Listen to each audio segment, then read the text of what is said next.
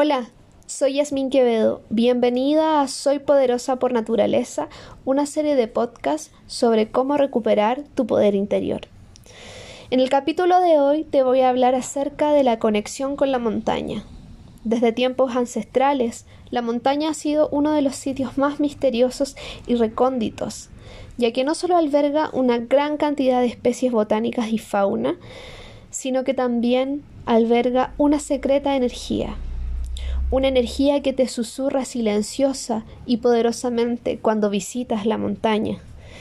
Y su canto y su voz, una vez que se asienta en tu corazón, atender el llamado de la montaña es tu misión. Una vez que te vas de la montaña, el llamado, el anhelo de la fuerza y el poder de la montaña sin duda te hace retornar. Tu alma rebosa de gozo de una forma inexplicable cuando regresas a la montaña y una profunda sensación de paz inunda tu cuerpo y tu mente.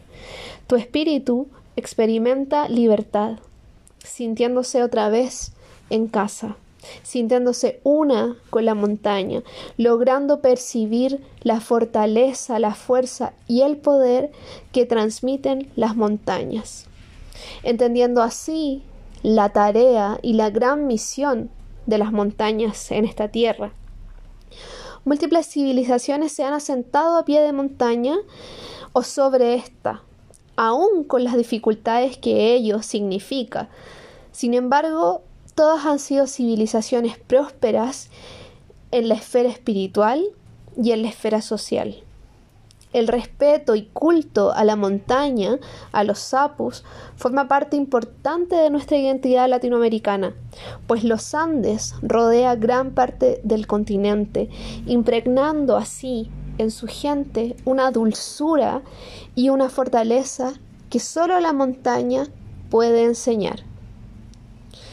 Para emprender el camino de autoexploración con la montaña, acompañado de la montaña, es necesario encontrar el coraje para poder desprenderse de múltiples capas y corazas que se han formado con el transcurso de los años y que se han anidado tan fuertemente en nuestros cuerpos, dejando líneas, marcas y surcos que marcan una realidad a tal punto que has edificado una realidad ilusoria cargada de patrones discordantes que hoy colapsan y te hacen mirar en perspectiva quién soy. Estos patrones se encuentran tan enraizados en tu esencia que te confundes, que te pierdes y piensas que eres así. Sin embargo, la montaña, la conexión con la gran montaña, te da y te brinda la valentía para abandonar esta prisión de cristal y liberar así el potencial real e infinito que está en ti.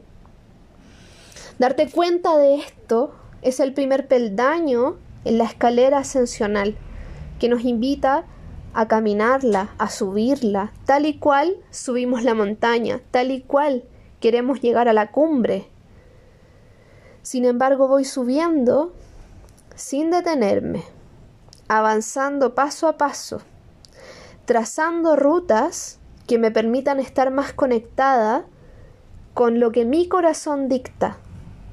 Por lo tanto, este camino ascensional que me muestra y este desafío que me impone el ascenso a la montaña me permite hacer el juego de contrastes con mi vida y ver cómo estoy empezando a reconocerme en esta nueva mirada elevada, en esta nueva mirada más consciente, más despierta, para poder dejar atrás estos surcos, estas marcas y lograr sobrepasar esas limitancias, esas barreras, para poder hacer cumbre, para poder elevarme, en todas las dimensiones, dejando así el arquetipo de autosabotaje y tomando un nuevo avatar, experimentando así la vida desde una nueva posición.